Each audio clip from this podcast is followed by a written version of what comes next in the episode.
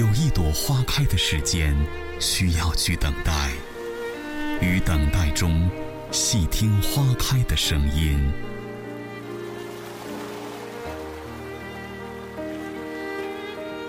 有一盏茶浓的间隙，需要去品尝。在品尝里，静观茶叶的沉浮。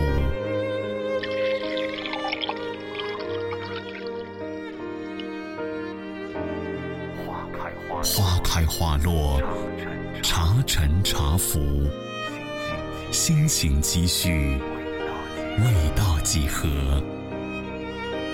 如果可以，就让我们一起去流浪。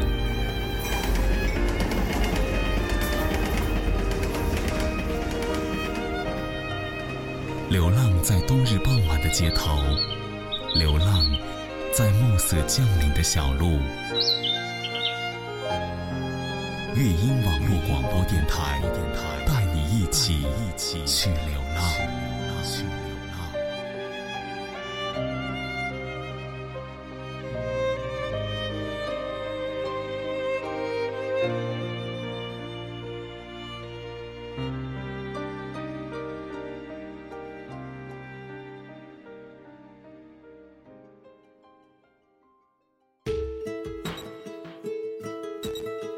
次背包旅行，都在心中默守着一份梦想，伴我前行。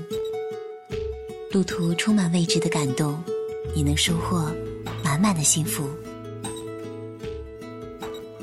茶馆里余音绕梁的川剧唱腔，字字珠玑。飘香的红油火锅又麻又辣，深邃的历史伴随着一缕茶香，滋润心田。时间的河流，静悄悄地汇入府南河中，闲散而舒适的生活，让习惯背包行走的我，也不由得放慢脚步，驻足停留。这里是成都，一座来了就不想离开的城市，这里是我的家乡。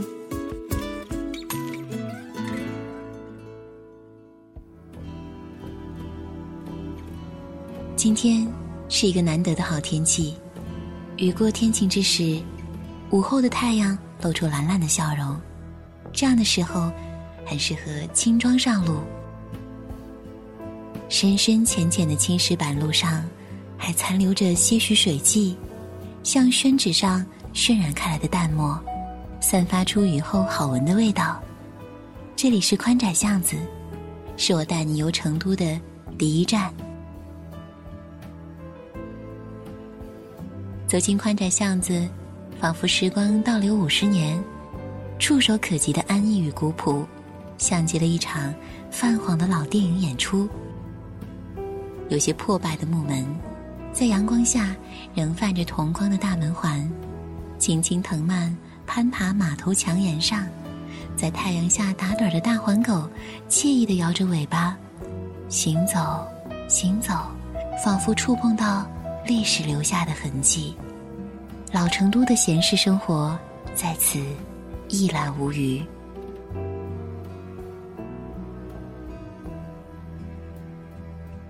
成都的宽窄巷子由宽、窄、井三条平行巷子组成。准噶尔进京后便派兵驻守成都，原来的宽窄井只是兵道。清末明初，逐渐有许多公寓在这里扎根。宽巷子住着官家，因而气派；窄巷子住着平民，所以朴实。虽有不同，却都带着浓浓的成都的味道。几十年前的宽窄巷子，承载了老成都的市井文化：平板矮房、电线。晾衣绳、七横八竖，如同结成的一张蛛网。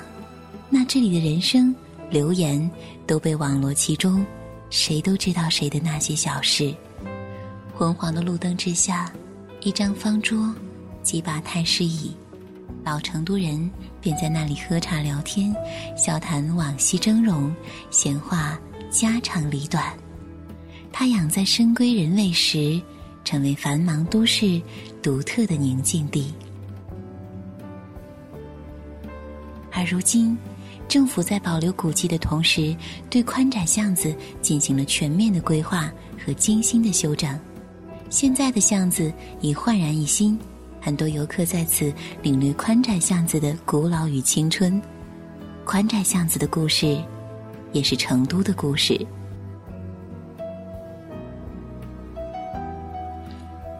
这里有句话叫“鼠犬吠日”。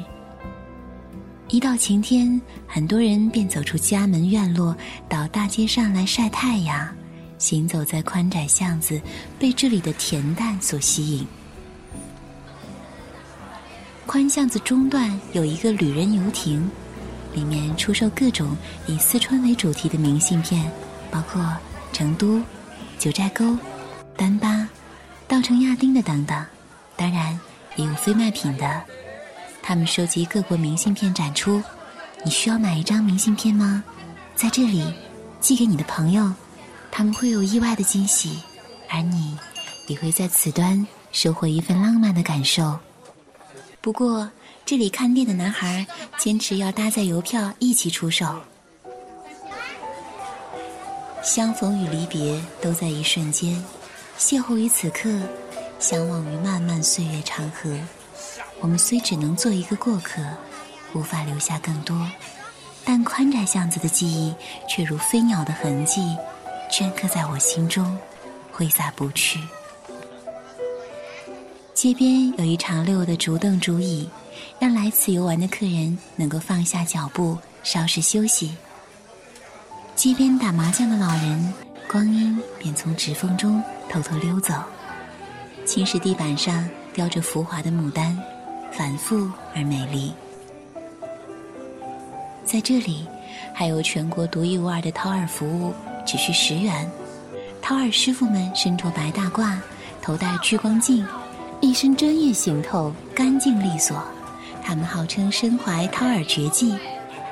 外地的游客也许对此有这样或那样的担忧，当地居民却十分享受。旁边还有一长溜老外在排队等候。继续往下走，有画漫画的外国人，又在窄巷子看到了一位卖手制卷烟的师傅，七十来岁，精神矍铄，笑起来淳朴而安详，露出来的黄牙却泄露了他老烟枪的秘密。老师傅端坐在太师椅上，面前一张小桌摆满烟叶、烟杆和做好的卷烟，一包一包码放整齐。制烟师傅不紧不慢地卷制叶烟，这成都叶子烟是四川特产之一。他见我停下脚步，便问我要不要试试这烟杆。我笑笑说：“不了，我不抽烟。”这是一个细细竹杆制成的超长烟杆，足有两米来长，淡黄色的老竹，轻韧有力，竹节已经被磨得平滑，整个烟杆。都泛着油油亮亮的光泽，大概是因为被长期把玩摩挲的关系吧。酒旗、锦鲤、旗灯、吉祥挂饰，勾勒出最古典浪漫的场景。星星点点的清晨，天空泛起鱼肚白。旁边的外国游客说：“这里像极了东京都。”步履匆匆的武士正要去寻早已等候在石桥边上的恋人。即使是精心刻画的一场表演，也会让我迷失了自己，异梦、异幻。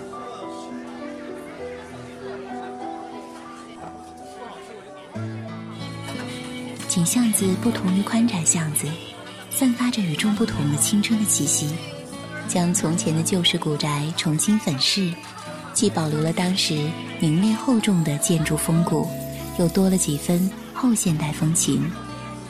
青石砖墙上有一幅幅的壁画，让一面看似平淡的无奇的砖墙延展出一片新空间。画面里，悠长而宁静的街道上，一位老人佝偻着脊背，用力地踩着三轮车，车里盛满蔬菜瓜果，颜色虽是淡淡的灰，在我心中却留下了斑斓的色彩。它向我们展示了老成都最具生活气息的画面。你也站进画里来，让同伴把你装入画里去吧。这里有一道四百米长的文化墙，浓缩了成都古往今来的许多故事与过往。很多喜欢考究古物旧事的人都在此驻足停留。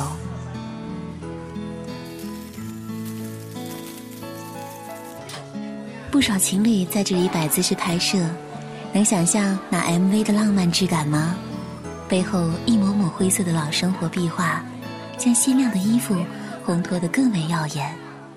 我不想打扰，不动声色地从他们旁边擦身而过。想品味什么是成都生活精神吗？来宽窄巷子这里走走看看吧，它会满足你关于慢生活的一切想象。在露天的茶馆或是咖啡馆，手捧一份报纸，来一盏雨前龙井，耳边是韵味十足的四川歌谣，足够消磨一下午的时光。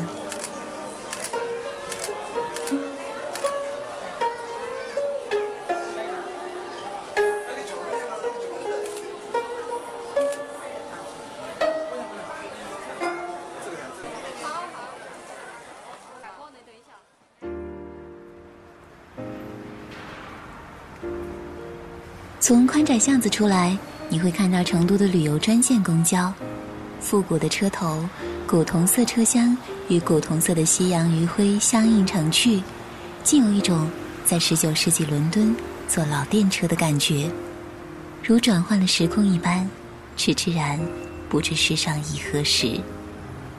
我们的下一站是春熙路，出宽窄巷子，在金河街对面坐五十八路车。到总府路站下车，继续往前走一段，便能够看到一座人行天桥。往右边看去，便是春熙路了。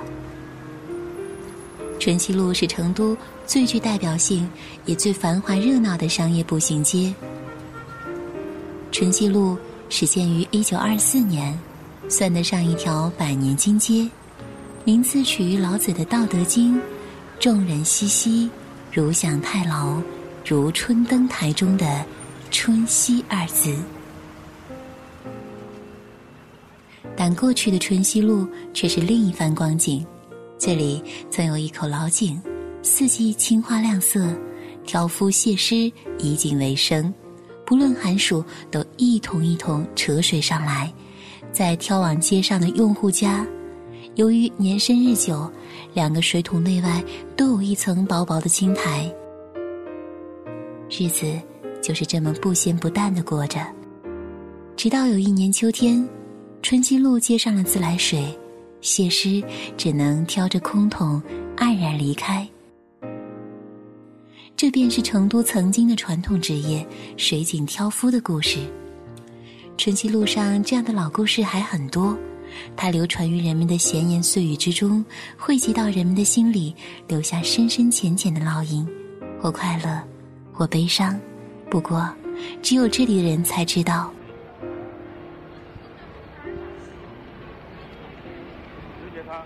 如今的春熙路，恰恰贴切了春熙的名字。冬日傍晚的春熙路，街头依然行人如织，透着早春的气息。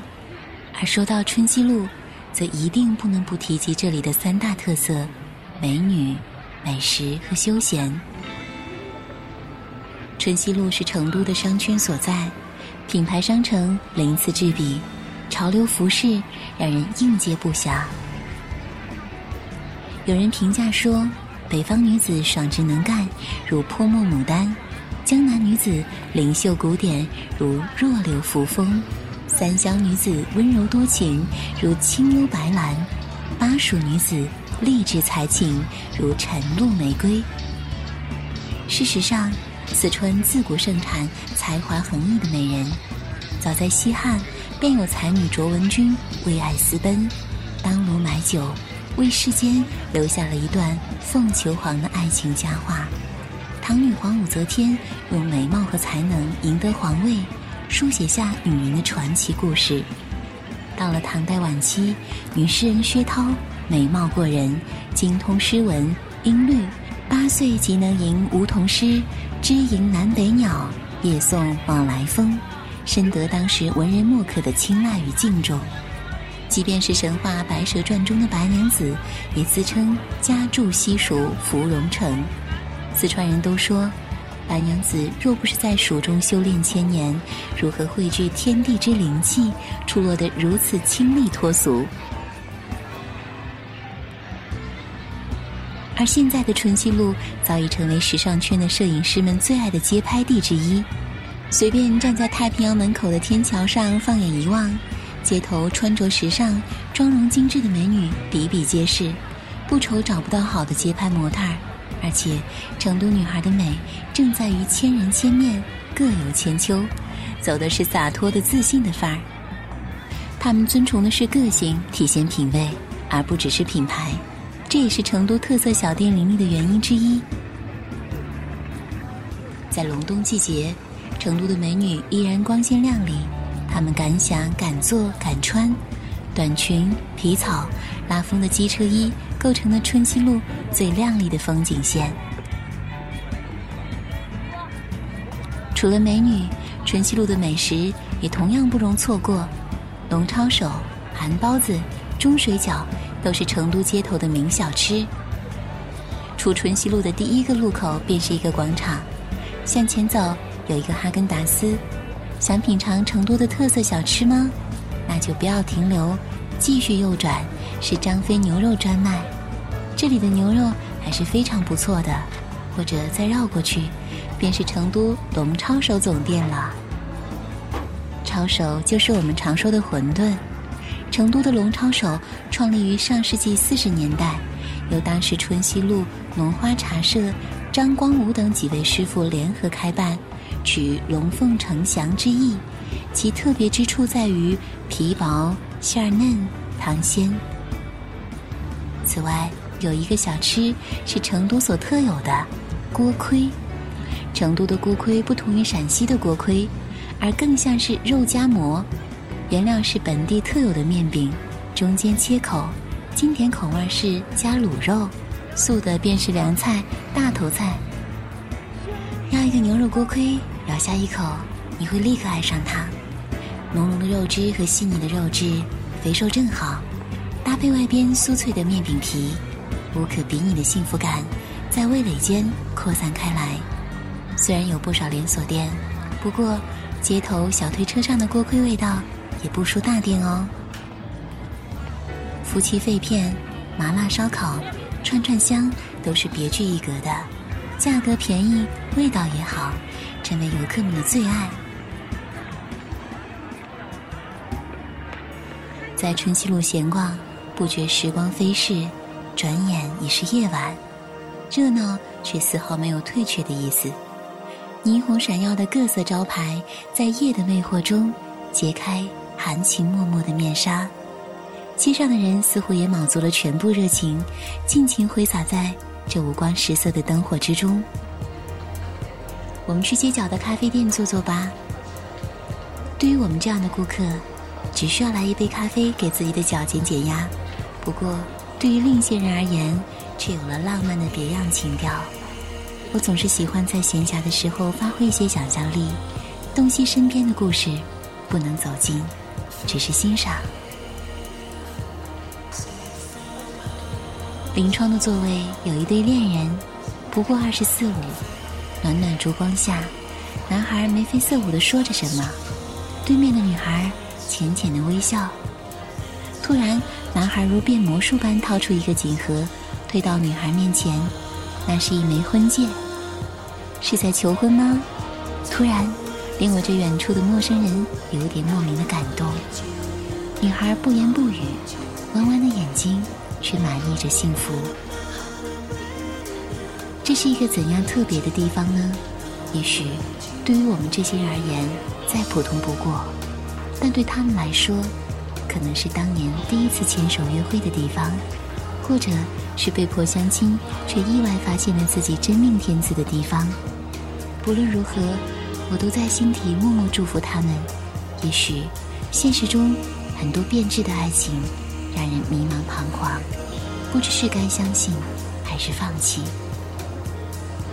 也许，现实中有许多石破天惊的伟大爱情，最后因为不甘平庸而惨淡收场。但越是平淡，才越叫人感动，因为幸福是越长久，越弥足珍贵。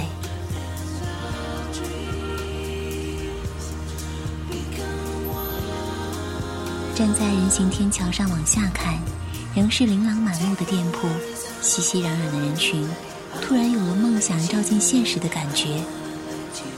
曾几何时，我流连在都市的那片繁华，行走，行走，关于爱，斑斓的灯火，执着的梦想，有了交集。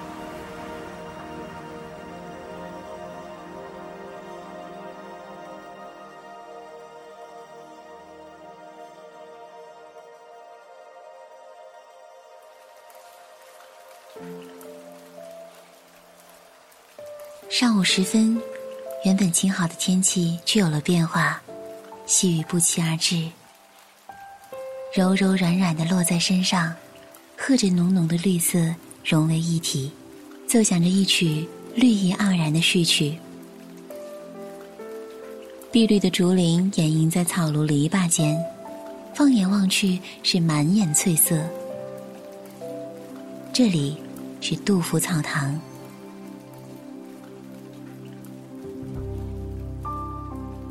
杜甫草堂位于成都西门外的浣花溪畔。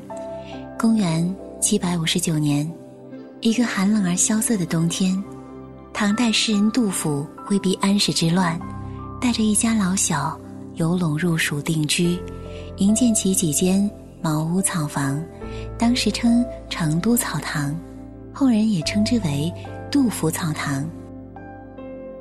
杜甫在此居住时间并不算长，只有短短三年。却留下了二百四十余篇传世佳作。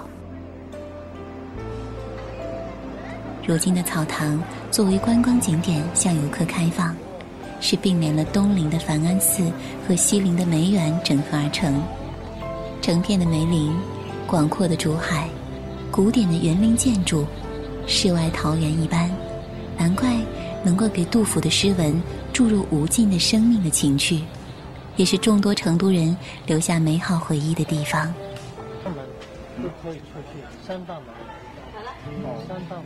你看过《好雨时节》吗？虽然只是一部票房不算太高的文艺片，但韩国导演许秦豪的镜头下，却记录了成都的另一面。少了喧嚣与繁华，多了一份宁静与悠远。跟着舒缓的音乐，一段悲伤。又炽热的爱情铺陈开来，弥漫着淡淡的忧伤，纤尘不染，背间暖暖，是繁华喧闹之后的别样宁静。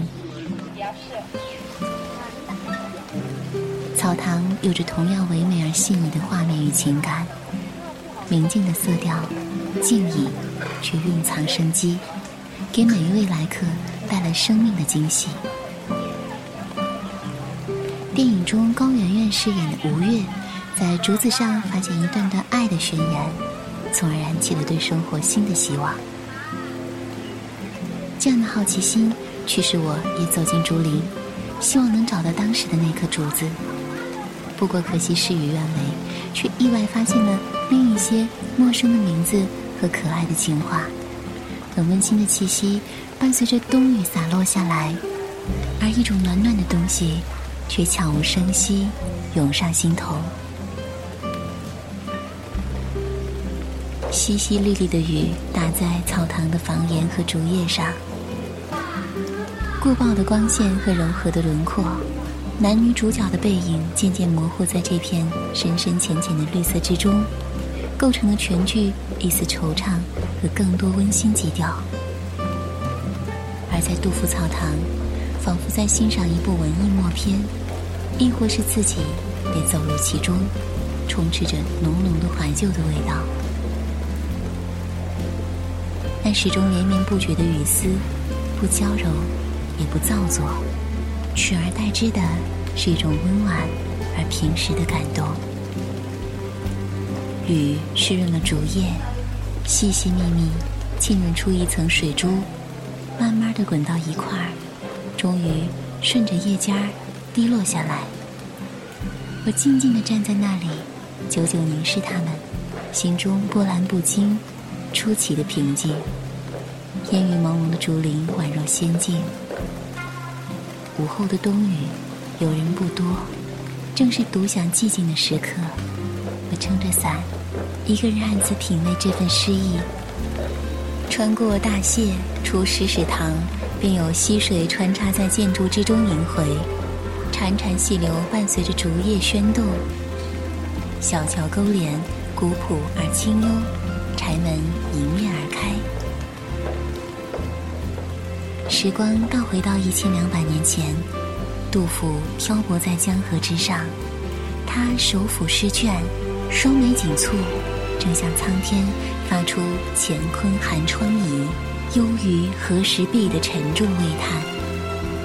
又或者，他漫步在清风明月下的竹园中，略一沉吟，便有好雨之时节，当春乃发生，随风潜入夜，润物。细无声这样的千古佳句。杜甫的一生命运多舛，颠沛流离，却在草堂度过了短暂而美好的三年时光。当然，这里的静谧与诗意并不是全部，转角之处必有惊喜。对于杜甫草堂来说也是如此。这里一面涂鸦墙，“杜甫我爱你”。喷薄而出的红色、黄色的油彩，色彩斑斓的蝴蝶翩翩起舞，还有很多零碎的诗句，风吹万里云，让我重返现实。这就是成都的独特之处，从来不缺历史的沧桑和现实的张扬。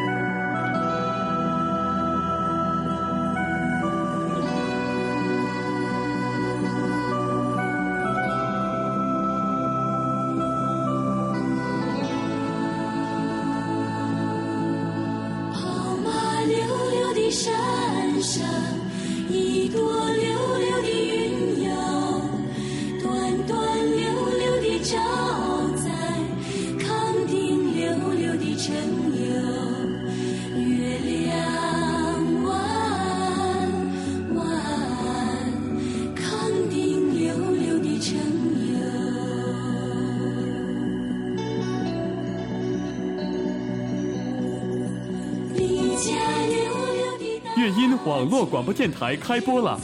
乐音网络广播电台现面向全国招收网络主播 DJ，只要你有梦想、热爱播音，乐音网络广播电台就期待您的加入。